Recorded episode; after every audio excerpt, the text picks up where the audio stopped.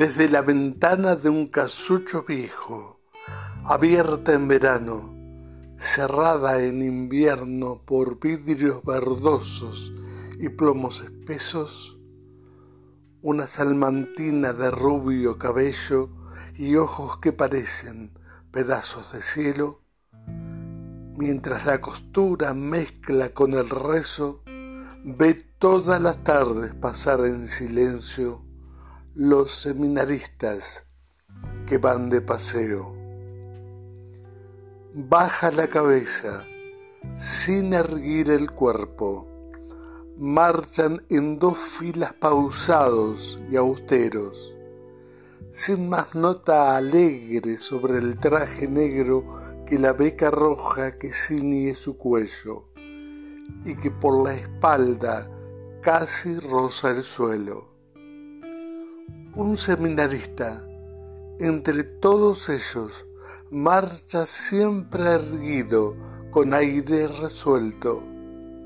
La negra sotana dibuja su cuerpo gallardo y airoso, flexible y esbelto.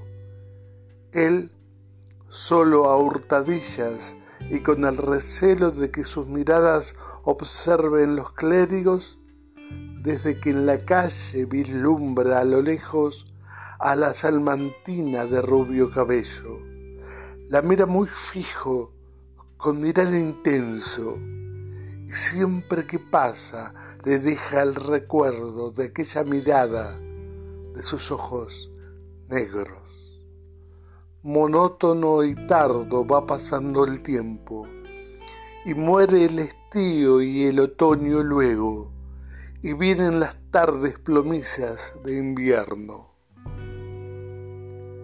Desde la ventana del casucho viejo, siempre sola y triste, rezando y cosiendo, una salmantina de rubio cabello, ve todas las tardes pasar en silencio los seminaristas que van de paseo.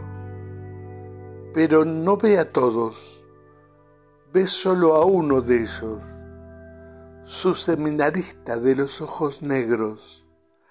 Cada vez que pasa gallardo y esbelto, observa a la niña que pide aquel cuerpo marciales arreos.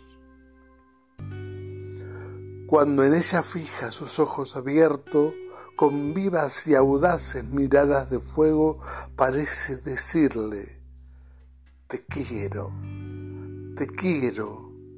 Yo no he de ser cura, yo no puedo serlo. Si yo no soy tuyo, me muero, me muero. A la niña entonces se le oprime el pecho.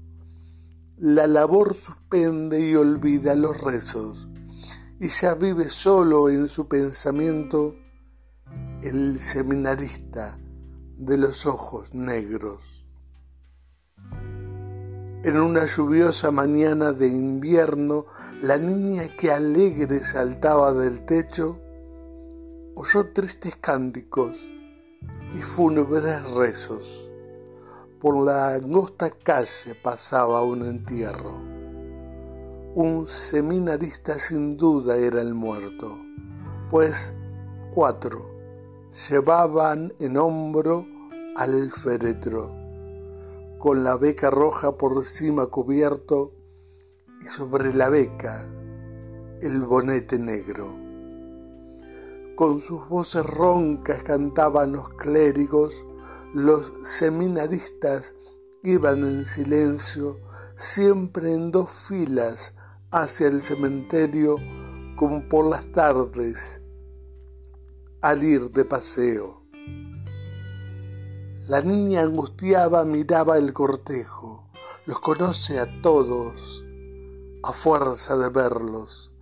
Tan solo, tan solo faltaba entre ellos el seminarista de los ojos negros.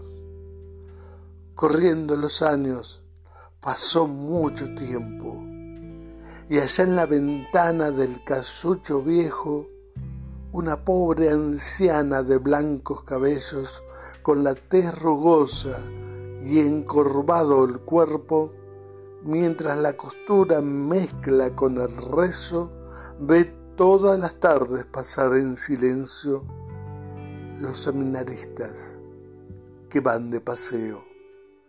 La labor suspende, los mira y al verlo sus ojos azules ya tristes y muertos vierten silenciosas lágrimas de hielo.